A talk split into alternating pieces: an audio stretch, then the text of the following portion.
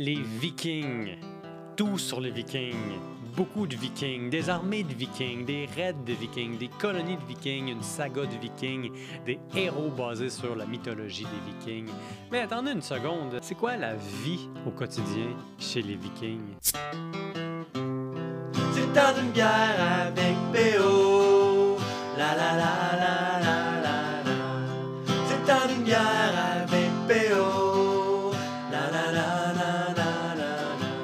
Nous intéresse aujourd'hui avec Frank, c'est de voir euh, quelle est la place du quotidien dans une civilisation qui n'arrête pas de nous fasciner avec Mhm. ses pillages, avec ses horreurs de guerre, avec son marchandage. Ça ressemble à quoi la vie au quotidien chez nos amis les Vikings? ouais, bon, c'est une belle introduction. C'est pas pire, hein? Ah ouais, pas pire, pas pire. Euh, la vie au quotidien, comme mettons-nous un peu dans, dans l'idée euh, à quoi ça ressemblerait la, la vie d'un d'un viking. Euh, faut voir aussi euh, un peu l'image. du- Passons le guerrier qui va s'armer jusqu'aux dents puis il va faire un raid. Mhm. Une fois qu'il est retourné chez lui, à quoi ça ressemble son mode de vie? Je pourrais dire que la société viking est quand même assez hiérarchisée. On va y aller avec un peu une idée de... Portrait leur- général. Portrait général. Généralement, s'il y a un roi qui est capable d'unifier le royaume, ou pas encore, ça va, on va l'appeler quand même un jarl. Ensuite, lui, sa job, c'est un peu de protéger le territoire, de s'assurer de protéger les, les terres à ses, euh, les autres seigneurs, à ses autres vassaux, d'une certaine façon. C'est avant un Mhm. peu le féodalisme, mais ça reste quand même dans le même ordre d'idée. Puis les autres nobles, en bas du- de ce roi-là, il y a les autres nobles, des seigneurs de guerre, des chefs euh, d'armée, des nobles. Puis en bas d'eux, il y a les, on appelle les Carls, c'est un peu l'ensemble de la population. C'est des paysans en grande partie ou des artisans Mhm. et des marchands. Et en bas, en bas, en bas, on a les, euh, les esclaves qu'on appelle les trolls. Eux autres, c'est. Pas les trolls, là, les, les trolls. trolls. Ouais, les trolls. Juste pour être sûr qu'il n'y a pas d'animaux mythiques qui, ont- qui sont insérés dans ton récit. Non, mais si tu jouais à World of Warcraft, hein, les, euh, les, les, les orques, ils ont des euh, trolls, le personnage. Ben oui. Ça veut dire, c'est un, son nom, c'est dérivé de ce mot d'esclave. Et juste pour être sûr, World of Warcraft, c'est un documentaire. Oui, effectivement. Un documentaire ludique euh, qui joue en ligne. C'est- légèrement une contradiction, mais on peut passer là-dessus. De toute Oh façon, ouais, euh, c'est le temps parfait. OK. Euh, mais c'est ça. Donc, on, on a ce genre de société quand même hiérarchisée, mais pas tant euh, qu'on pourrait le voir comme autoritaire avec ainsi de suite. Chaque genre, personne, ils ont un rôle social déterminé avec leurs propres obligations. Euh, par exemple, un seigneur doit s'assurer de protéger ses agriculteurs, ses artisans de toute forme d'attaque, ainsi de suite. Fait qu'il doit s'assurer que de leur protection. Sinon, eux autres, euh, oublie ça, leur allégeance, ils vont le mettre ailleurs, ils vont Mhm. aller euh, voter pour un autre chef. Euh, C'est donnant-donnant. là. C'est bien beau l'allégeance, mais à un moment donné, il ne faut pas que ce soit juste une exploitation. Justement. Puis, d'où pourquoi aussi que c'est intéressant, c'est que ceux qui sont en- un peu en bas de l'échelle, aller allouer allégeance à un chef. Euh, quand les chefs, euh, je vais vous donner un exemple, euh, dans les grands halls, qui étaient les grandes maisons longues de- qui font 60 mètres de long, presque 7, Mhm. même jusqu'à 15 mètres de, de haut, c'était là que le chef montrait sa puissance parce qu'il recevait l'ensemble des guerriers ou des personnes qui étaient désireuses de partir à l'aventure, aller faire du viking. Euh, lui, il les abreuvait avec l'hydromel, il les abreuvait avec la bière, puis des fois montrer comme quoi il était riche puis prospère, il sortait du vin de France. Hey, ça, c'est un coup bas. Ouais. Fait que là, tu montres que tu es, en train de les, de les saouler, mais tu leur dis, gardez leurs ans, des bijoux, des pièces de monnaie. Dis, si vous voulez ça, je peux vous le garantir. C'est comme ça que les armées modernes ont été créées. Ouais. La, la guerre civile, la guerre d'indépendance américaine, les gens, ils allaient signer, ils allaient se faire recruter dans des tavernes, dans des auberges. Oh, oh, oui. Puis ils étaient pas sobres quand ils signaient. là. Ils Non, se non. faisaient ramasser après. La marine britannique faisait la même chose avec les marins sous. Justement. Ah, je veux dire, avec les sous qui devenaient des marins à cause de ça. Ah ouais. Ben, fait que, tu te dis, euh, une couple de vikings là-dedans, quand ils sont partis à l'aventure, faut- on va enlever l'image qui était toute armée jusqu'aux dents. Il y en a Mhm. beaucoup là-dedans, qui étaient juste armés d'une lance, avec leurs vêtements du quotidien, c'est-à-dire un gilet, Mhm. euh, des pantalons, des gilets faits en laine, euh, je veux dire en lin. Euh, il y avait des souliers de cuir de base, une ceinture, une tuque, puis peut-être un autre vêtement plus chaud en, en fait en laine. Puis pour le reste, pas trop d'équipement. Fait qu'on est plus niveau 1 de ton personnage de World of Warcraft qui arrive, là, puis Ah. qui, qui vient d'être- créé virtuellement. Définitivement. Niveau 1. Il y en a une couple qui sont des guerriers expérimentés, mais plus en plus les opérations vont être de succès, ainsi de suite. C'est là qu'on va voir vraiment des, des troupes aguerris, armés, puis là, avec des, vraiment des côtes d'homard, des épées, des Mhm. haches. Euh, là, vraiment, quand ils vont être en- dans une phase de- d'opération, là, on va voir là, vraiment le, le portrait du guerrier. Puis ceux qui sont capables de se payer ou de s'armer avec une épée aussi, c'est un signe, justement, il est euh, un hardi combattant. Fait que dans l'ensemble de la population, c'est pas tout le monde qui vont vraiment faire des raids vi- vikings. L'ensemble de la population vit très... essaye de vivre paisiblement, parce qu'il faut pas oublier, à cette époque-là, tu avais ta parcelle de terre, tu donnais une partie de, ton, euh, de, de- de tes récoltes au Seigneur, mais tu avais aussi euh, d'autres rapides qui pouvaient se faire. Les Vikings, à cette époque-là, ils n'étaient pas unifiés. Ils se battaient entre eux aussi. Que ça, ça devait être une période assez trouble et violente. Ce qui nous laisse en place, disons, imaginez un peu, euh, quand les gars partaient, qu'est-ce qu'ils faisaient les femmes? Parce que les relations hommes-femmes aussi, c'est ça qui est intriguant. Euh, Il y avait des mythes qui disaient que les femmes ne participaient pas au combat avec les hommes. Or, récemment, on a découvert dans les tombes archéologiques, euh, comme on a trouvé une tombe à Birka. On pensait que c'était un guerrier à cause que dans la sépulture, il y avait des armures, des flèches, Mhm. il y avait des lances, il y avait même euh, deux, chevaux pour accompagner. L'armure de l'équipement était complet. On a- tout de suite, les archéologues ont déduit que c'était un homme. Or, ils ont analysé les ossements, ils ont fait, ben non, regardez la forme du pelvis, c'est une femme. Que là, ça vient de déboulonner le mythe comme, OK, c'était juste des hommes qui allaient se battre à la guerre. Est-ce que c'est possible que c'était la femme d'un guerrier dont on n'a pas trouvé le corps? Euh, on en doute maintenant parce qu'on a découvert aussi de plus en plus d'autres tombes de sépultures dans des lieux où il y a eu des batailles, qu'on découvre des ossements de femmes, puis Mm. on voit en analysant euh, qu'ils ont mangé aussi des coups d'épée, ils ont eu des Ah, blessures létales qui étaient On comme... trouve des fractures. Ouais, Hmm. des traces. Puis même à leur tombe, on, on voit qu'ils ont été enterrés non pas avec des outils, ils ont été enterrés avec des armes de guerre.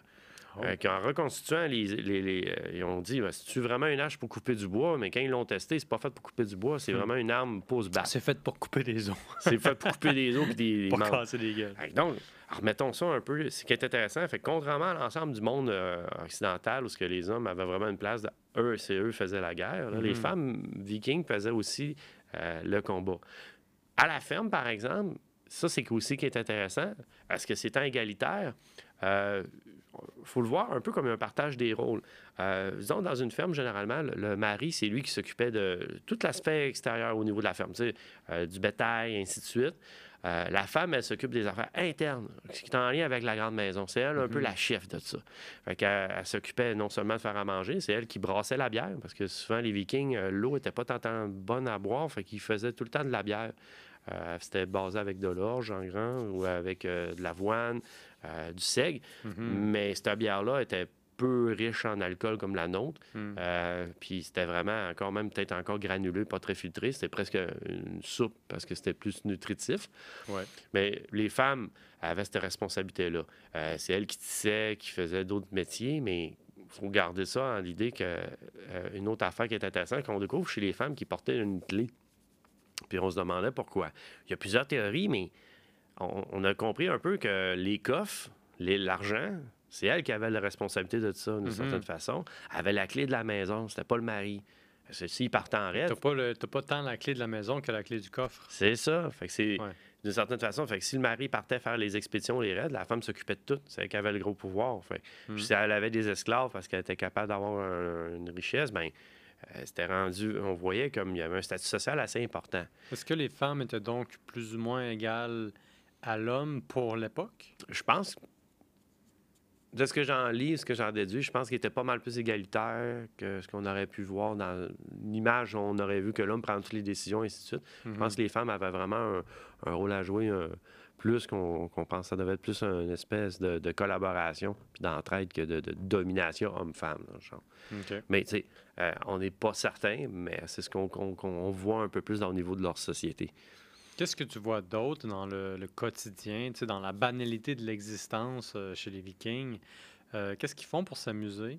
Ah, les euh, Vikings, pour s'amuser, on sait qu'ils ont des, euh, des, euh, des, euh, je veux dire, des parties de chasse, de pêche. On s'entend que ça, c'est normal, c'est une forme de nourriture. On boys, on s'en va faire la chasse. Puis, tu sais, on se le cachera pas aussi, euh, ils ont des jeux de société, euh, déjà, comme euh, Ah oui? Half-Talent, c'est un genre de jeu de... Comment t'appelles ça? Half-Talent, j'ai de la misère à le Half dire. Talent? Ouais, ça ressemble. Ça, en tout cas, c'est un genre de jeu de, de type d'échec où il faut que tu abats le roi, ainsi de suite. Euh, que déjà, il y avait des petits jeux de stratégie qui se préparaient déjà pour faire de la guerre un peu, d'une certaine façon. Euh, on a trouvé souvent des, euh, des jeux de dés avec fait en os, ainsi de suite. Beaucoup vont être mélangés avec aussi des jeux d'habilité de guerrier, ainsi de suite. Fait que, bref, ils ont des façons de s'occuper au quotidien, là, on ne se le cachera pas Mhm. qui est quand même euh, une forme de divertissement qu'il y avait. Il n'y avait pas des arènes avec des gros combats de gladiateurs, mais ça reste que euh, pour l'essentiel, on le sait qu'il y avait euh, des formes de divertissement, mais qui étaient en lien un peu avec leur profession probablement, puis ainsi de suite. Ben, on sent le côté compétitif là-dedans. Quoique, politiquement, tu m'inquiètes un peu quand tu dis on joue à, assassiner le roi. Je me dis, si ton Jarl ou ton duc ou ton baron est en face de toi, puis tu es un peu trop bon à assassiner le roi dans ton jeu de société, peut-être que ça va mal paraître pour, tes- pour ta carrière. Oui, c'est sûr. Euh, mais on a des récits de même. Hein, de- de- Mhm. a- ce qu'on sait des Vikings aussi, ce qui est un peu difficile, parce que historiquement, euh, ils n'ont pas laissé vraiment d'écrit. Leur système d'écriture, c'était des runes, qui est une forme d'alphabet, mais aussi qui est très mystique dans leur culture. C'est tellement sacré qu'on ne l'utilise pas pour n'importe quoi. C'est justement. Ouais. Euh, Puis de l'autre côté, les écrits qu'on a d'eux, c'est souvent des moines ou des écrivains qui ont écrit plus tard sur eux, genre 2 à 300 ans plus tard. Mhm. Mais grâce à euh, certains euh, écrivains, comme on a les sagas islandaises, qui ont fait des chroniques sur la vie des Vikings, là-dedans, c'est mélangé avec des histoires de, de héros, de rois. Il faut, faut quand même en prendre avec un grain de sel parce qu'il y a, y a des faits intéressants là-dedans, mais il y a aussi de la fiction, c'est-à-dire il y a des rencontres avec des dieux, se battant Ouais. avec des créatures mythiques. Mais reste que dans la base, ça nous permet de voir un peu la mentalité des Vikings. Puis ce que ça me rappelle, il y a une histoire, c'est justement un roi danois que euh, il avait fait assassiner un clan ennemi. Puis justement, un des guerriers euh, qui avait été vaincu, il se fait demander de porter allégeance à ce roi-là. Euh, le guerrier, euh, justement, il va s'approcher de lui, puis d'un net coup net, il prend l'épée, puis il tranche la tête devant tout le monde. Même s'il sait qu'elle allait mourir, il dit au moins j'ai vengé mon honneur, j'ai sauvé mon clan, puis je m'en fous d'aller au Valhalla mourir, parce que lui, il s'est racheté dans cette façon de voir. Il faut voir aussi un peuple que ce qui est intéressant dans les sagas, c'est que c'est pas des gens que la peur, ils l'avaient peur vraiment, ils l'affrontaient avec euh, volonté parce que c'était une façon Mhm. d'obtenir leur ciel, eux autres. Euh, Je sais plus qui a dit ça, mais c'est un personnage important du 20e siècle qui a dit avant l'époque moderne, à peu près, on avait l'honneur. Aujourd'hui, on a l'institution. Aujourd'hui, on a des institutions qui protègent les hommes contre les hommes. Dans le Ouais. temps, avant les institutions, il y avait l'honneur qui protégeait les hommes contre les hommes. ouais. Mais encore là, il y avait des codes de loi. Ça, c'est intéressant de savoir qu'il y a une forme de, de, euh, de- de- de code qui régissait leur quotidien au niveau euh, de qu'est-ce qui se passe hein, au niveau de la société. Mhm. C'est quoi tes responsabilités? Euh, ces codes de loi-là, euh, ça les permettait un peu de- d'encadrer, euh, par exemple, euh, la gestion de ta terre, de tes esclaves, euh, par exemple, euh, au niveau des échanges, euh, ou d'autres des affaires comme justement des formes d'injustice. euh, le gars, il a tué ma fille, qu'est-ce que je dois faire? Fait dans ces codes-là, euh, pour l'appliquer, c'est souvent le, le chef local qui peut avoir cette forme de pouvoir-là. Mais généralement, les, euh, les Vikings, ben, ils vont se rassembler dans ce qu'on appelle des things. C'est comme un genre de grande assemblée générale. Mhm. Euh, puis là-dedans, il va y avoir des discussions. Puis ils vont, justement, en vertu du code de loi, prendre des décisions collectives du comment ils vont appliquer ce genre, soit une forme de sentence ou régler Mhm. des litiges. Fait qu'il y a un aspect quand même, somme toute, démocratique d'une certaine Un façon. côté euh, collectif à la justice. C'est ça, puis ou pour régir des problèmes quotidiens, euh, des Mm. formes de politique, par exemple, est-ce qu'on... Il y en a une couple qui ont dû se rendre, rendre compte, comme il y avait des querelles entre des chefs, de quel chef qu'on va se mettre. Ça serait, euh, c'est Ouais. plus avantageux de se mettre avec lui ou lui, qui va mieux nous protéger? Tu as, un mélange de soucis d'équi- d'équité Ouais. avec un calcul politique. Le calcul politique est toujours présent. Moi, quand, quand tu me parles d'une assemblée comme ça, ce que je me dis, c'est OK, il y a une forme de redistribution du pouvoir là-dedans, une forme de négociation collective, un peu comme entre, euh, entre le syndicat et le patronat. Ouais, le voir. Mais c'est ça, mais c'est comme on, on comprend vite, c'est pas centralisé. Mm. C'est comme il y a, il y aurait le chef au-dessus, mais son pouvoir concrètement, Mm. ça, c'est, il peut pas forcer l'allégeance d'une certaine façon. Les Jarls sont pas tout puissants, puis eux autres aussi, ils ont des, des devoirs à remplir envers Ah, leur, carrément. euh, leur sujet. Ils doivent Puis même dans les sagas, ils demandent les chefs qui sont valeureux au combat, qui re- redistribuent une partie de leur richesse à ceux qui, qui l'ont suivi, euh, ainsi de suite. Puis s'ils protègent bien sa communauté, tout de suite, il les gens vont se rassembler autour de lui, ils vont le suivre. tu sais. Fait font pas ça, à oublier ça, les gens vont se désister, vont dire non, t'es pas un bon chef, puis on va, aller voir ailleurs. Qui dit rassemblement, chef et ailleurs parle forcément dans un contexte scandinave du Mead Hall, c'est-à-dire le hall nébuleusement traduit euh, par le hall de l'hydromel, ce qui n'est pas quelque chose que quelqu'un a dit en langue française ever, mais nonobstant. Mhm. Parle-nous un peu du rôle du hall, le fameux hall de réception du, euh, du roi ou du jarl ou en tout cas du chef.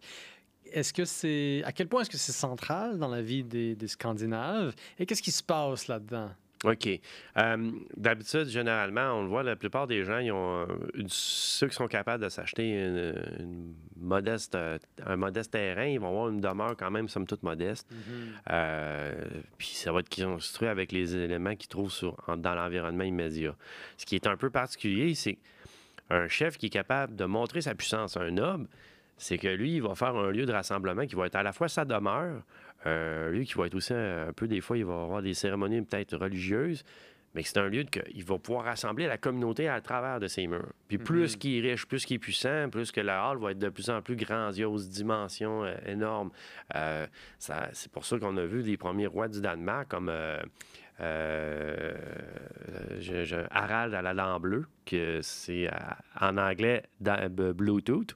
Euh, juste fait une parenthèse, c'est le- l'application danoise, ça, c'est les euh, sigles en runes. C'est eux qui ont inventé ça? Ben, euh, Bluetooth, c'est un petit clin d'œil à ce chef Ah, viking-là ouais.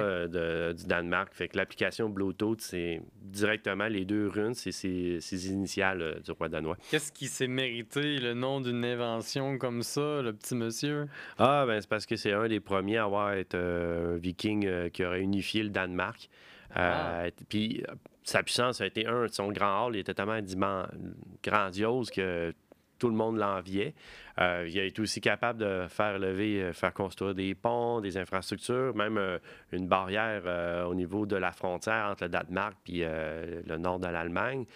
Donc, il était déjà en train de, de- de- de construire l'embryon d'un État, un royaume durable. Puis, euh, quand il rassemblait les gens dans son hall, c'était aussi, comme on te, je te dis, il buvait, mais il montrait sa générosité. Mhm. Ça faisait faire en sorte de sceller des alliances, faire une allégeance. Puis c'était très convivial. Euh, puis là-dedans aussi, pour séduire le peuple, là-dedans, euh, on invitait des scalds, c'était des gens de bardes, qui récitaient des euh, contes, quoi, soit des Eddas euh, poétiques sur la mythologie. Des Zelda? Oui, c'est Pas des Zelda comme le jeu Nintendo. Non, non, là. des Da. E-D-D-A. OK. C'était des contes mythologiques ou bien euh, des récits de saga. Genre, ils, ils glorifiaient leur roi ou des légendes. Ils disaient, par exemple, tel guerrier a affronté un dragon. Puis tout- ils exagèrent, mais ça reste quand même une forme de divertissement. Mhm. Puis c'était de la poésie euh, chantée ou euh, euh, jouée avec des instruments de basse. Bref, il y avait de quoi de, de convivial là-dedans. Puis l'alcool, c'était un élément de ciment social qu'il y avait, on pouvait le dire. C'était soit de la bière ou de l'hydromel qui était beaucoup consommé. Mhm. Et évidemment, euh, il n'y avait pas la possibilité de faire pousser du vin, mais quand il en trouvait, que ou pas, il allait jouer là-dedans, il adorait ça. Oui, le- comme tout le monde sait, euh, le vin, ça, ça pousse mal dans le Grand Nord. oui, exactement. Il n'y a pas trop de vignes en Norvège, je peux le garantir. avec toute la science de son hydromel qu'il est en train de boire à grande goulée. Très bon enfant, ça. Mhm. Ben, prenons un petit instant là, pour, euh, pour parler de la Grande Ourse, de la mielerie La Grande Ourse, qui est responsable du contenu de l'hydromel que j'ai devant moi. On a de l'hydromel qui nous vient de miel Grande Ourse, puis euh, sérieusement, moi, ça m'arrive pas très souvent de boire de l'hydromel. Je dois admettre Non. que c'est d'une gentillesse épouvantable. Non, mais c'est smooth comme ça se peut Oui. pas. C'est comme. C'est comme se faire caresser le dos de la langue par une, un- une rivière de miel. Euh, ouais, puis ce que j'aime bien, c'est que l'hydromel, dans, dans la culture viking, c'était. euh, généralement, on s'en- on s'entend que l'hydromel, à la base, c'est fait avec du miel. Euh, c'est soit des On abeilles. s'entend. On s'entend. Ça n'est pas disputé dans ce podcast-ci. Parfait. Euh, bien sûr, c'était pas compliqué à produire. Fait que ça prenait le miel, de l'eau. Après ça, une genre de levure naturelle qu'il allait trouver. Par la suite, Oh, la levure était déjà là. Mais c'est généralement, il y avait juste besoin de la faire fermenter. Ouais. Puis plus que le miel, plus que du miel dans la boisson, ça venait un goût doux puis agréable qui appelait Mm. le, le moule d'hydromel. Après ça, une fois que ça avait assez maturé, ils pouvaient le consommer rapidement. Ce qui fait que c'est probablement le, le- le- la première boisson fermentée découverte dans le monde. Oui. Parce que tu as juste besoin de miel puis d'eau. À 70% de volume d'eau, tu commences à fermenter. Parce que la levure qui est déjà sur le miel est déjà activée par la Mhm. dissolution dans l'eau. Ce qui fait qu'on a probablement commencé à boire de l'hydromel au moins il y a 30 000 ans. Ce Ouais. qui fait que c'est le plus vieil alcool, certainement, qu'on consomme de façon délibérée, Ouais. de façon un peu industrieuse, là, si on veut. Ouais. Euh, puis, mais pour les Vikings, c'était aussi une boisson qui était souvent reliée aussi aux cérémonies religieuses. Ah oui? Euh, oui, parce que dans leur mythologie, euh, beaucoup de les personnages comme Freya, frère, ben, c'était des personnes qui représentaient la fertilité, l'abondance. Hmm. Puis souvent, ben, on associe ça aussi avec eux euh, là-dessus. Freya, c'est qui déjà? Euh, ben, si on rentre dans l'aspect mythologique, juste somme toute, euh, on, on sait que les Vikings, je ne vais pas faire un sophisme, mais euh, c'est un peuple qui était polythéiste, ils vénéraient un panthéon de dieux et déesses. Mhm. tu avais les Azès et les Vanès. Les Azès, c'est là qu'on les dieux suprêmes, ça serait Odin, qui est le père de tout, euh, le dieu créateur, euh, qui euh, est un dieu borgne parce qu'il s'est sacrifié euh, un peu euh, son œil, euh, justement, pour avoir le secret des runes. Euh, qu'il aurait transmis aux hommes. Par la suite, il y a son fils protecteur de l'humanité, c'est Thor, le dieu de guerre et, euh, qui est armé de, mar- de marteau et qui euh, maîtrise la foudre. Tabarouette que ça me donne envie de jouer à Skyrim Ouais. quand tu me dis ça. Ben, je peux Moi, j'imagine des combats contre des dragons, là. Ah, En fait, carrément. Des, dragons qui se battent entre eux dans le ciel en- avec moi, qui Ouais. regardent en me demandant si j'interviens ou pas. Ouais, puis là, puis c'est dans la même idée, c'est super épique comme mythologie. Ouais. Euh, dans la même famille, ils ont euh, Baldur, qui est un- le dieu de, aimé de tous, et un, ils ont euh, a adopté un fils, Loki, qui est un descendant des géants, des ennemis des dieux. Bref, on, je veux pas un spoiler, mais euh, Loki va foutre la merde, puis bien sûr, ça va amener au Ragnarok, est la fin des temps. C'est malade. Qui l'aurait cru? Ouais, Qui l'aurait cru? Comment on peut faire confiance à quelqu'un de même? On n'adopte jamais des étrangers. C'est ça la leçon ici. Jamais on adopte des étrangers Mais tu sais, il avait son rôle à jouer, le gars, tu sais. dans Ah. un cadre mythologique. Excusez, je vais, je vais ajouter un petit bémol ici juste pour être sûr que tu sais, on se fasse pas poursuivre dans un cadre mythologique. Effectivement. Parce que Loki est un anarchiste et c'est la raison pour laquelle tout le monde l'aime. Ah, si on veut. Ah, Peut-être du nihiliste, là, parce qu'il voulait tout faire péter. Il y a Mais- ça aussi. Mais euh, de l'autre côté, euh, il y avait aussi les euh, Vanès, qui étaient comme d'autres formes de dieux, comme le dieu Nord, qui est un dieu de la mer. Après ça, tu avais Frère et Freya, frères et sœurs jumelles, qui sont des Mhm. dieux de la fertilité, de l'abondance, ainsi de suite. Fait que c'est comme un peu ça qui domine de- le, le- le panthéon euh, des Vikings. Il y en ont plusieurs autres. Mhm. Généralement, les Vikings, euh, personnellement, il y avait des figurines, il y avait des petits objets sur eux qui personnifiaient le dieu protecteur. Euh, souvent, les guerriers, on les voyait, on le savait, ils portaient souvent des marteaux de Thor parce que c'était le protecteur des guerriers. Mhm. Euh, D'autres fois, dans des endroits à la les, maison. les- les guerriers, les, les gens qui allaient guerroyer, là, qui faisaient des raids, des Oui. expéditions et tout et tout, ils portaient une, une amulette. Oui, Puis l'amulette, c'était un marteau. un marteau de Thor ou un symbole parce Hey, qu'il y a pas avait plus les viril que ça dans la joaillerie, toi. Ouais. T'imagines, là, ta blonde te convainc de t'acheter enfin un collier ou un bracelet, puis ce qui est sur ton collier ou ton bracelet, c'est genre un coffre à outils ou un char de Formule 1. Oui, mais non, mais c'est ça, tu sais. Mais au moins, ils mettaient les... leurs Mais objets de vénération. c'est c'est- c'est- Mm. c'est un, fait, euh, c'est un fait établi dans l'Antiquité, puis euh, même durant le Moyen Âge, cette idée-là que les objets sont directement liés à ce qu'elles représentent. Ouais. Et les Romains, ça c'est peut-être l'exemple le plus bizarre, puis je m'excuse profondément pour cette espèce de grosse tangente. Euh, les Romains aussi se souciaient de leur fertilité.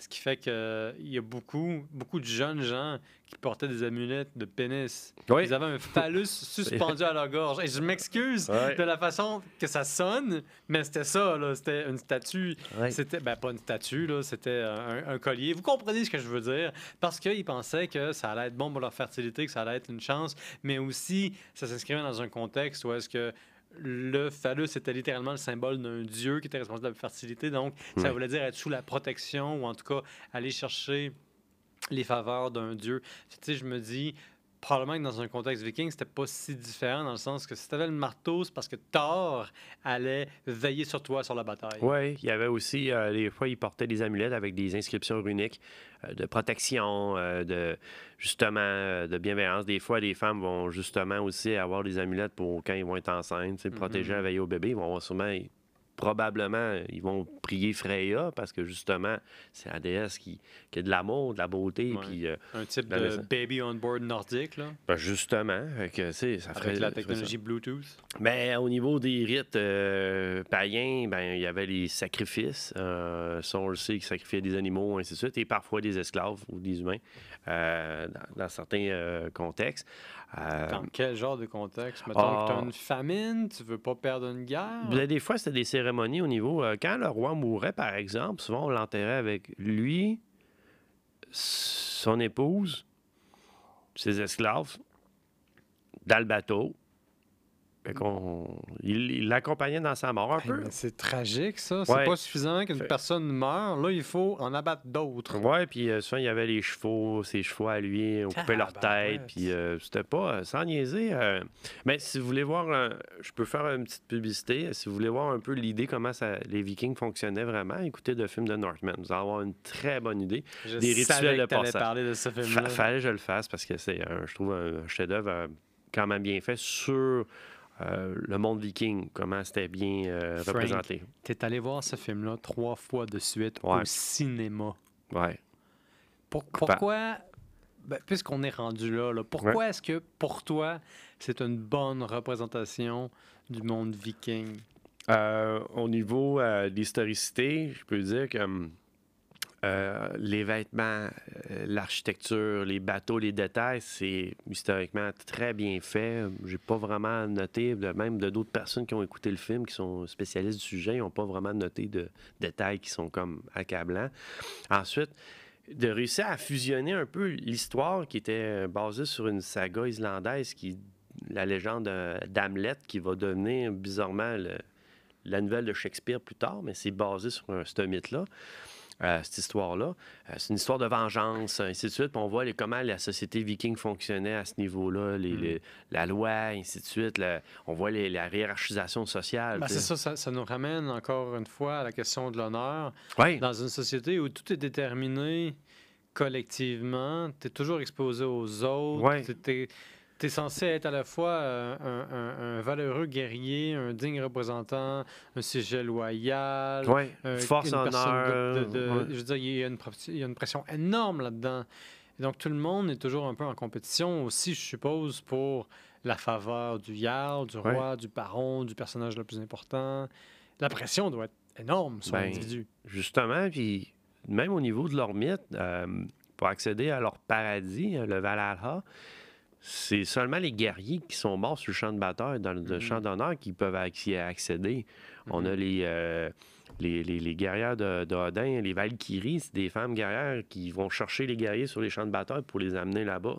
Que déjà, dans leur mythe, c'est comme si tu meurs sur ton lit de mort d'une bonne vie de sagesse, puis tranquille, euh, pour eux autres, c'est comme non, tu ne pas, euh, tu pourras pas atteindre le paradis. Fait on sentait que ça me fait comprendre un peu peut-être pourquoi que le christianisme a peut-être pu être un peu plus, euh, au niveau du marketing, plus intéressant, parce que si tu crois en Dieu, tu peux y accéder automatiquement. Ouais, ouais, Parce que les Vikings, autres, faut que tu manges. Faut pas pas de manger des coups d'âge puis d'épée. T'es pas obligé de te faire lacérer jusqu'à jusqu'à l'agonie, ni te faire torturer pour mériter de te reposer en paix une fois que t'a- t'arrêtes d'exister. Puis n'oublions pas, une fois dans leur paradis au Valhalla, ils passent leur journée à boire, à festoyer entre eux dans un grand hall chez- dans, la, dans le Asgard. cru? Ouais, non. Puis ils se pratiquent à se battre entre eux jusqu'au moment où, quand ça va être leur Ragnarok, ils vont pouvoir se battre avec l'armée d'Odin à ses côtés. Même, même leur idéal, c'est encore boisson dans l'au-delà. On va se battre, on va se faire la guerre, puis après ça, on va sauver le monde en guerroyant, comme fièrement. Fait qu'une fois qu'ils sont morts, il faut encore qu'ils continuent à se battre parce qu'il va encore avoir des combats. Ouais. Fait qu'ils rêvent littéralement à se battre à mort. Euh, ça ressemble à ça. Mais quelle société guerrière! Est-ce qu'on n'exagère pas, par contre, le côté guerrier avec notre fascination des Vikings qui fait que cette conversation-là même a lieu, surtout considérant le fait que chez les Scandinaves, qui sont le vrai nom de cette grande Ouais. population un peu euh, répartie partout dans ce qu'on appelle les pays scandinaves, est-ce que, considérant que 90% des gens sont probablement des paysans qui ne porteront pas l'épée, Mhm. est-ce qu'on n'a pas tendance à surévaluer leur potentiel guerrier? Et sans toi libre de me dire que non, en fait, on le fait pas, qu'on oublie peut-être qu'il y a beaucoup de paysans, parce que ils ont, ils ont effectivement fait peur à l'Europe pendant des siècles. Oui. Quelque part, ils ont fait quelque chose de très bon, mais en même temps, euh, est-ce que ça fait nécessairement d'eux les meilleurs guerriers qui soient? Euh, je peux te dire, euh, les Vikings étaient habiles. euh, au combat, on l'enlève, on, on, peut- on l'enlèvera pas. Je veux dire, il y avait des armes efficaces. Les, les, leur hache, là, comme la hache, là, on appelle la hache danoise, qui est une hache à deux mains. C'était une terreur, ces champs de bataille. Tu voyais un guerrier arriver à ça, généralement, ça tranchait un homme en deux, facilement, s'il n'y a aucune protection.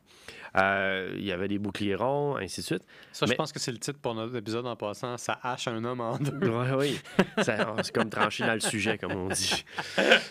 Puis, euh, fait- fait que pour le reste, ça, ils étaient bien équipés, mais est-ce que ça faisait eux des, des- des formidables machines de, de- de guerre? On, on le sait qu'ils ont été capables de conquérir une partie du royaume d'Angleterre. Euh, ils ont été capables d'établir des États permanents. Par contre, euh, sur un champ de bataille contre, euh, genre, j'imagine, euh, la- l'armée carolingienne à sa toute puissance sous Charlemagne, j'aurais peut-être plus parier pour Charlemagne Mhm. ainsi de suite. tu sais.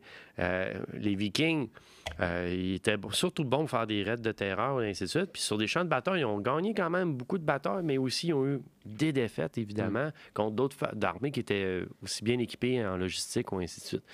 Euh, au niveau naval, c'est les Dracars qui faisaient leur différence, le Mhm. landskip. Euh, pour le reste, c'est ça qu'il faut voir. tu sais, c'est- euh, Puis, comme tu peux comprendre, c'est pas tout le monde qui était des grands guerriers. Euh, Il y a une partie de la- des gens qui étaient là-dedans, ils étaient enrôlés un peu par leur chef pour aller chercher Mhm. de la richesse, et ainsi de suite.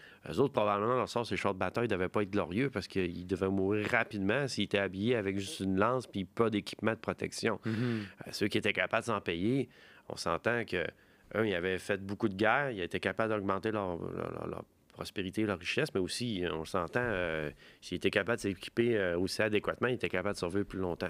Ouais. Fait que, on- des fois, on trouvait des, vestiges archéologiques, des fractures de personnes. On voyait comme, OK, il y a des guerriers qui ont mangé des coups assez violents, mais que les Vikings connaissaient quand même des techniques médicales quand même bien adaptées. Ils étaient capables de, de rafistoler des fois les crânes de, de quelqu'un qui avait mangé un coup d'âge, puis les Ah, gens ils ont oui. survécu. Fait que c'est ça qui est quand Ils même... étaient capables de faire des opérations dans le crâne. Ouais, Des chirurgies crâniennes. Ouais, de base, là, on s'entend, Oui. mais tu sais, quand même On va, capable... pas, on, va, on va- on va pas déceler un cancer avec ça. Non, pas, pas en tout, là. Mais il était quand même des bons. a- Il était habile avec des outils qu'il maîtrisait. Euh, L'autre affaire qu'on le sait, c'est qu'il était très bon en- dans les formes d'artisanat, la métallurgie. Mhm. Euh, il n'avait pas accès à vraiment à des mines de fer, mais avec les- le, le métal qu'elle allait voler dans leur pillage, ainsi de suite, ou dans leurs échanges commerciaux, Mhm. ils fabriquaient des armes de qualité, des, euh, des- des bijoux de- de- d'une grande beauté. Puis ça, on les a en, en vestige, puis c'est ça qui est fascinant. Tout forgé à la main. Une question pour toi. Oui. Pour revenir un peu au quotidien de la vie normale, euh, mondaine et urbaine et banale, qui nous en dit plus finalement sur la réalité du jour le jour, qu'est-ce qui, toi, dans tes recherches, dans ce que tu as lu, dans ce que tu as appris, t'as le plus surpris? Y a-t-il quelque chose que tu as vu qui semble vraiment trancher avec l'image stéréotypée qu'on a du viking? Ah, je te dirais, euh, la, la première chose, c'est que c'est des gens euh, non par rapport à leur motivation et de suite, qui- c'est du monde comme tout le monde, je crois. hein. Ils Hmm. voulaient espérer de vivre en paix, avoir leur mode de vie tranquille.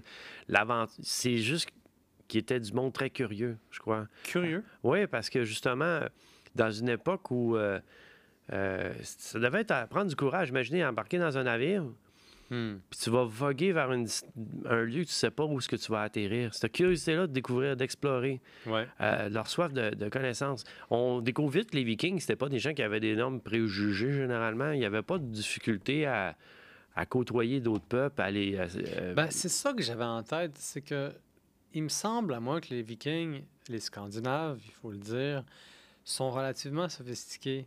Euh, des sociétés quand même complexes, Oui. même si petites d'échelle. Euh, une place extraordinaire allouée à la poésie, mhm. le sens de la justice assez aigu. Puis du côté poésie, je vois le côté créatif qui est bon. Sais, Ce sont de formidables artisans. Même si c'est des machines à tuer, ils semblent allouer un temps vraiment important à la poésie, jusqu'à faire des concours de poésie qui sont un peu l'équivalent antique des rap battles d'aujourd'hui. Ouais, Est-ce que tu es familier avec ça? un peu. Mais je pourrais te dire que c'est comme des scales qui s'affrontent en disant les meilleurs poèmes puis en citant les meilleures histoires. Avec des gens qui parient en arrière comme s'ils allaient se battre dans une Ouais. arène. Puis peut-être qu'ils se battaient pour de vrai après. Là. Ben écoute, si on leur donnait beaucoup d'hydromel puis qu'on leur disait Hey, je parie que t'es capable de lui casser la gueule avec tes verres, qu'à un moment donné, le gars qui a pris 3-4 cornes d'hydromel, il oublie que c'est censé être une métaphore puis qu'il s'en va lui puncher de la poésie en plein milieu de la. De la, de la... Voyons, c'est quoi le mot pour ça? Je suis en train de pointer. La pomme d'Adam, c'est sûr que là, ça fait pas des enfants forts. Non, non, c'est ça. Peut-être qu'il va dire je vais te mettre ma prose ou ce qu'il faut. tu sais. Mais une chose. oui, ben c'est ça.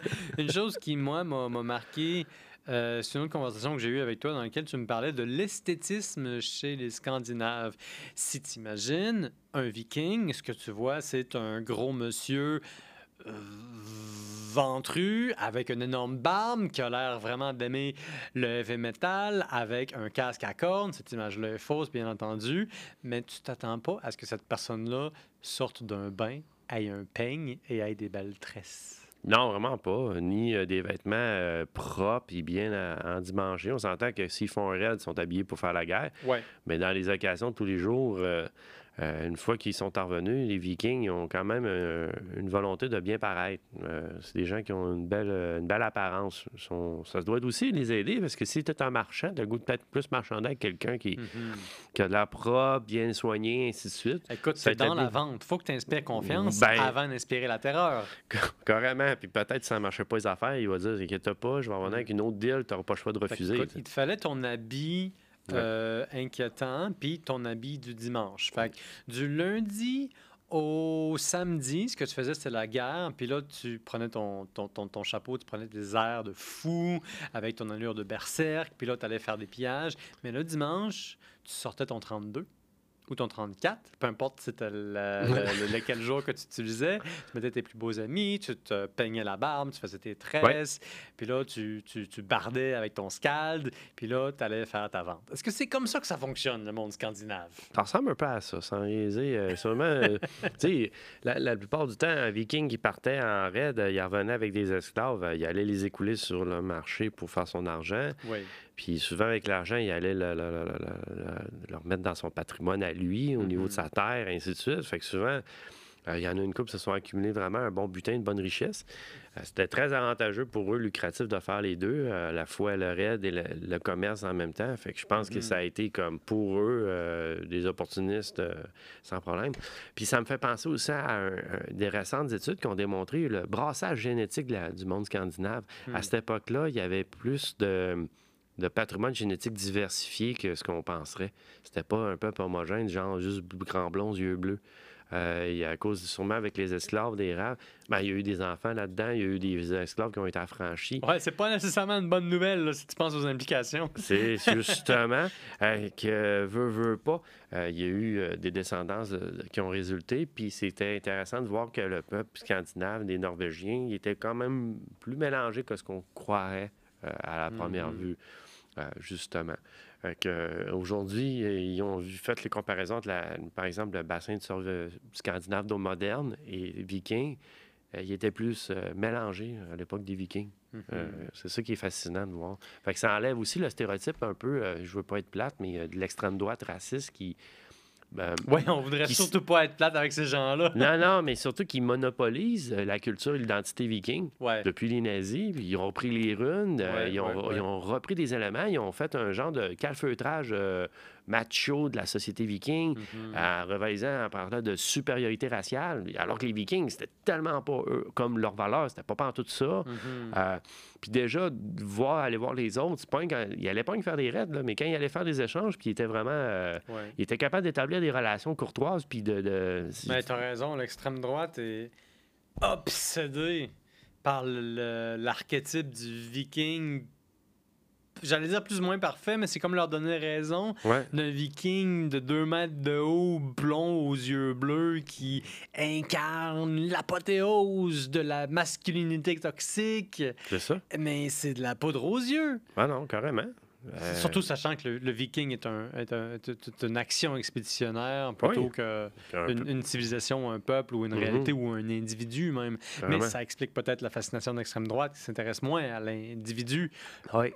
Et plutôt au symbole de pouvoir. Mhm. Euh, ce qui d'ailleurs est très inquiétant. Quand je, quand je dis ça, je l'entends puis je suis inquiet. Oui, vraiment. Euh, puis je pense que c'est important de, de- de ramener ça. Je suis content qu'aujourd'hui, en histoire, on peut remettre un peu plus la- en avant la, la situation viking comme qu'est-ce qu'elle est réellement, puis pas comme on l'interprète d'une manière erronée. Je veux pas arriver à dire à des gens, Mhm. oui, vous pouvez être fasciné des vikings, puis non, inquiétez-vous pas. C'est pas parce que tu es fasciné par ça que tu es forcément un gars d'extrême droite, là, Mhm. justement. Puis c'est bien de. Fait que là, on sait que t'es pas un gars d'extrême droite. Non, vraiment pas. Ça marche. Ça C'est maintenant établi. Quel est le truc qui, toi, t'a le plus surpris, le plus grand des mythes que t'as déboulonné? Par rapport aux Vikings, oh boy, euh, t'as, ouais, bonne question. Le plus grand mythe que j'ai Ça, déboulonné. c'est ta réponse pour dire que t'as pas de réponse. Ah non, vraiment pas. pas. Non, non, je te jure. Mais dis-moi, euh, est-ce qu'il serait juste de dire que par rapport à leur temps, les Scandinaves sont plus ou moins modernes, qui seraient, mettons, en avance sur leur temps? Parce que tu me listes une couple de choses. Probablement, c'est pas des hordes barbares à une époque où est-ce que tout le monde est une horde barbare? Je veux dire, même euh, à l'époque carolingienne, euh, je veux dire, c'est pas comme si tu avais beaucoup d'institutions ou une protection de l'État. Tu fais la guerre pour agrandir ton royaume, puis ça finit là. Les Vikings Mhm. font un peu ça. Sauf qu'entre eux, il semble avoir beaucoup plus de civilité que dans bien d'autres nations à, Ouais. à ce moment-là. Ben, j'ai vu constater que quand ils essaient de s'établir à l'heure, ils essaient d'établir des codes de vie. Déjà, ils, Hmm. essayaient de, de faire de, de- de vivre un peu plus en paix avec les populations locales. Ils n'ont pas été en hostilité euh, tout le temps avec tout le monde. Euh, Puis même, ça a été durable parce qu'on a vu que les Vikings, ce sont les endroits qu'ils ont finalement conquéris, ils se sont intégrés puis ils se sont même mixés avec les populations sur place. Se sont Mhm. mélangés, comme tout bon vent. C'est comme d'une certaine façon, c'est du monde se sont vite agrégés, agrégés avec euh, les populations locales. Euh, au niveau du commerce, ben sans eux, il n'y aurait probablement pas eu autant de, de produits puis de, de- de ressources qui auraient été distribuées un peu partout en Europe. Je veux dire, il y a- Tu veux dire qu'ils ont été de- d'excellents distributeurs? ben oui, parce qu'il y allait même, il y avait même des compteurs commerciaux jusqu'à Bagdad. Des contrats. Attends, excuse-moi. Ouais. Je t'arrête là. Ouais. Ça ressemble à quoi un contrat commercial avec les Scandinaves de l'époque? Ah ben, euh, je pourrais te dire qu'il y avait le, le- le contrat un peu plus martial, c'est-à-dire que si tu faisais pas les échanges, ils revenaient avec des bateaux et des hommes armés jusqu'aux dents. OK, comme la mafia. Oui, oui, oui, carrément. Euh, puis sinon, pour une manière légale, généralement, c'était des hommes d'affaires comme tout le monde. là. Euh, ils échangeaient des produits contre d'autres, ainsi de suite. Euh, eux autres, l'argent, ça n'avait pas vraiment de valeur. Il n'y avait pas de système monétaire. C'est pas parce qu'ils n'utilisaient pas l'argent des autres, mais ils pesaient eux autres. C'était pas compliqué. Il y avait des balances pour dépeser. Ah, C'est ouais. comme ça qu'ils évaluaient euh, le poids des produits, ainsi de suite. Fait que moi, mettons, euh, j'ai des betteraves, Mhm. puis je veux tes sardines. On Ouais. a établi qu'il y a des betteraves et des sardines au Danemark. Ça, c'est maintenant fait. C'est institutionnellement prouvé. Ouais. Euh, fait que c'est le poids qui détermine la valeur d'échange. Probablement la rareté du produit, sûrement qu'ils vont me dire ben ça, ça vaut plus cher que l'autre. Mais euh, généralement, on le sait qu'il n'y avait pas de système de monnaie là, établi avec des pièces de monnaie. Ils l'ont peut-être intégré Hmm. à la fin quand ils ont vu que dans des systèmes des royaumes un peu comme anglais ou français, ben, j'étais un peu, euh, comme je veux dire, le royaume franc, il y avait déjà des systèmes de monnaie. Ils ont dû commencer peut-être à l'intégrer. Surtout les premiers rois qui ont voulu établir un État, ils ont décidé de sûrement jouer à ça parce que là, ils ont... Écoute, Frank, à force de faire des pillages puis des raids dans l'Empire carolingien puis aux quatre coins de l'Europe, ils ont bien dû finir par utiliser le fleuve de différentes pièces de monnaie qui Ah, avaient, qui leur rendraient de tout bord, tout côté. Ouais. Soit s'ils fondaient pas en bijoux, en objets, euh, ils les réutilisaient. Ah, même des fois, on a vu des pièces de monnaie qui avaient été transformées, ils avaient changé la gravure pour mettre un autre, le nom du roi norvégien, par exemple. Que ça, c'était un peu Mhm. comique. Mais aussi, on découvre encore dans des îles du sud de la Suisse, j'attends de faire du tourisme, euh, amenez-vous avec une pelle puis un détecteur de métal parce qu'on en découvre encore des coffres cachés des Vikings, sans niaiser, puis on voit des milliers de, de, de- de- de- de- de pièces de monnaie, de, soit des de califats omeyyades de- de- du nord de l'Afrique ou bien... Oui, ben oui, ben Faut oui. imaginer, tu sais, ou des, des gens, des, que là, on le sait qu'il y avait avait des contacts avec des peuples que dans notre tête, t'es comme, OK, ouais, ils sont allés jusque-là.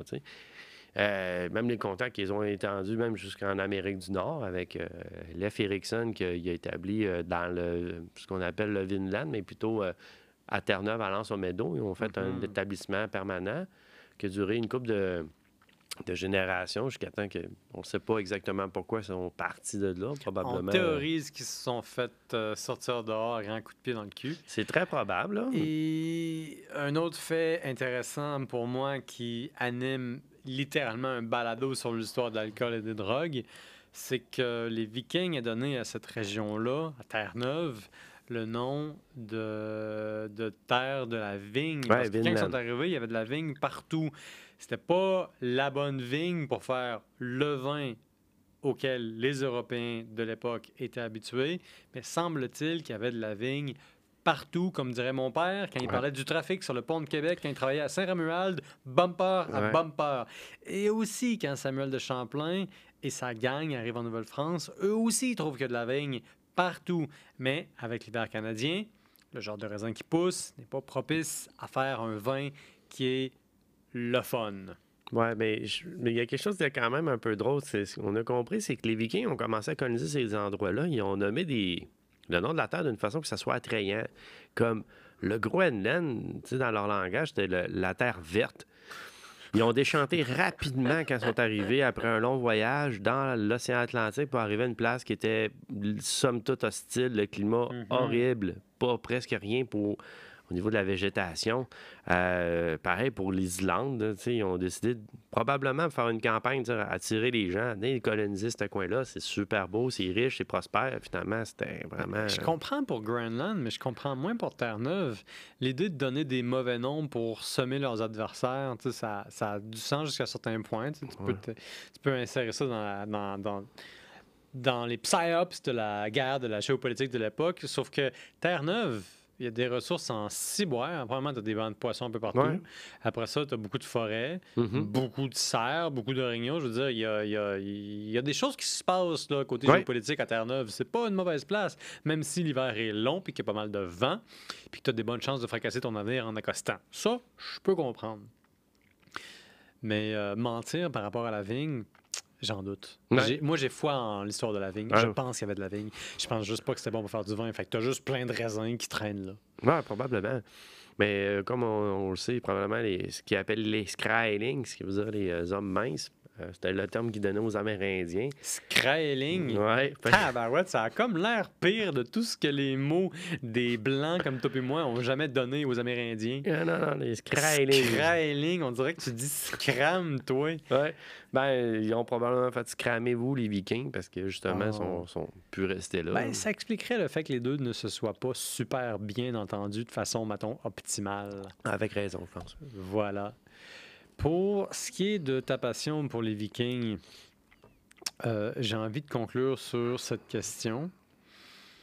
Euh, ça mange quoi, les Vikings? Ah! Honnêtement, là, euh, Ouais. on n'a pas parlé de ça. Qu'est-ce Ouais. que ça mange en hiver ou en été? Y a-t-il quelque chose de particulier par rapport à l'autre monde?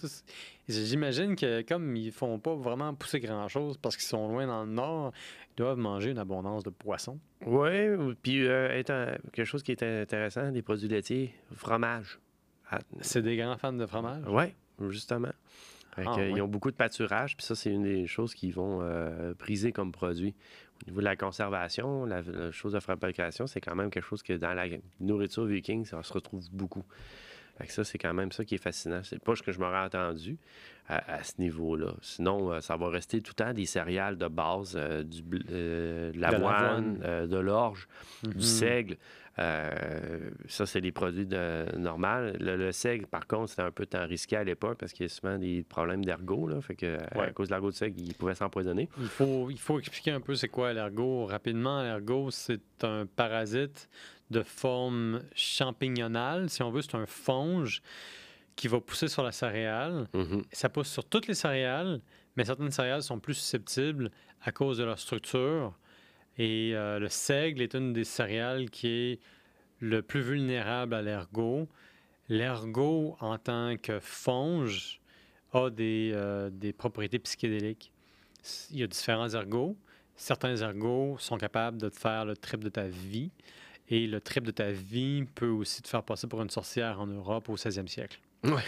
Il y a des historiens qui pensent très sérieusement Mhm. que l'ergot est responsable des procès de la sorcellerie en identifiant les sorcières de Salem et euh, des, procès importants soit en Norvège, soit en Suède et quelque chose d'autre de nébuleusement arrivé en Europe à la même époque avec un hiver doux, euh, un hiver doux et un printemps pluvieux dans des places où on cultivait le seigle, ce qui était un peu partout parce que le seigle, c'est une céréale assez coriace qui, qui- qui pousse bien dans des conditions difficiles, avec euh, l'ergot qui aurait contaminé les céréales, qui aurait été fermenté dans la bière, puis qui aurait conservé ses propriétés même une fois brassé, ce qui veut dire que c'est possible que euh, un, un- un parasite soit responsable de la mort de beaucoup, beaucoup de femmes, mais aussi de la folie de bien des hommes qui Mhm. auraient mangé un pain contaminé à l'ergot.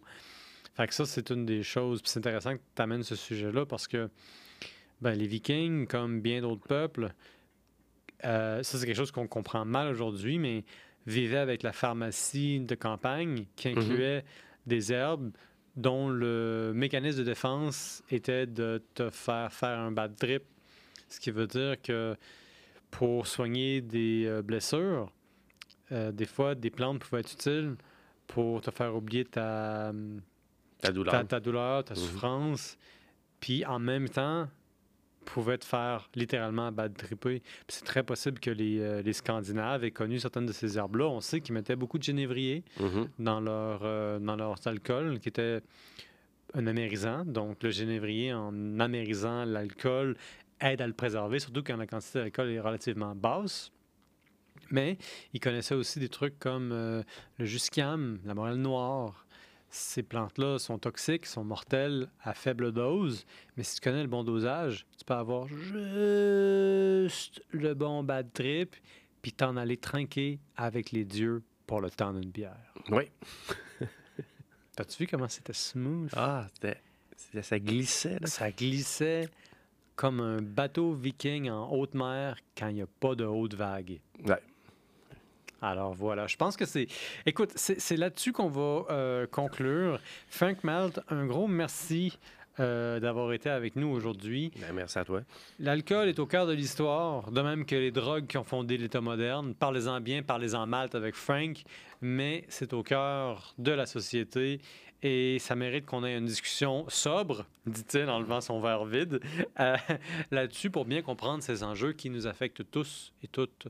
Si vous aimez notre contenu, si vous vous êtes rendu jusqu'à la fin de la saga avec nous, abonnez-vous, likez-nous comme on dit, aimez notre contenu, mais surtout parlez de nous et écrivez-nous pour nous suggérer des articles intéressants ou des épisodes intéressants.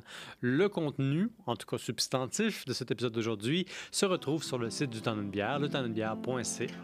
Frank Malt est aussi un invité régulier que vous pouvez retrouver. On a parlé notamment de la prohibition à Cuba et de la façon dont la mafia new-yorkaise est, presque responsable finalement de l'arrivée de, Castro au pouvoir. Il faut prendre ça avec un grain de sel, mais surtout prenez-le pour le temps d'une bière en buvant la consommation de votre choix avec modération. Merci d'avoir été avec nous et à la prochaine.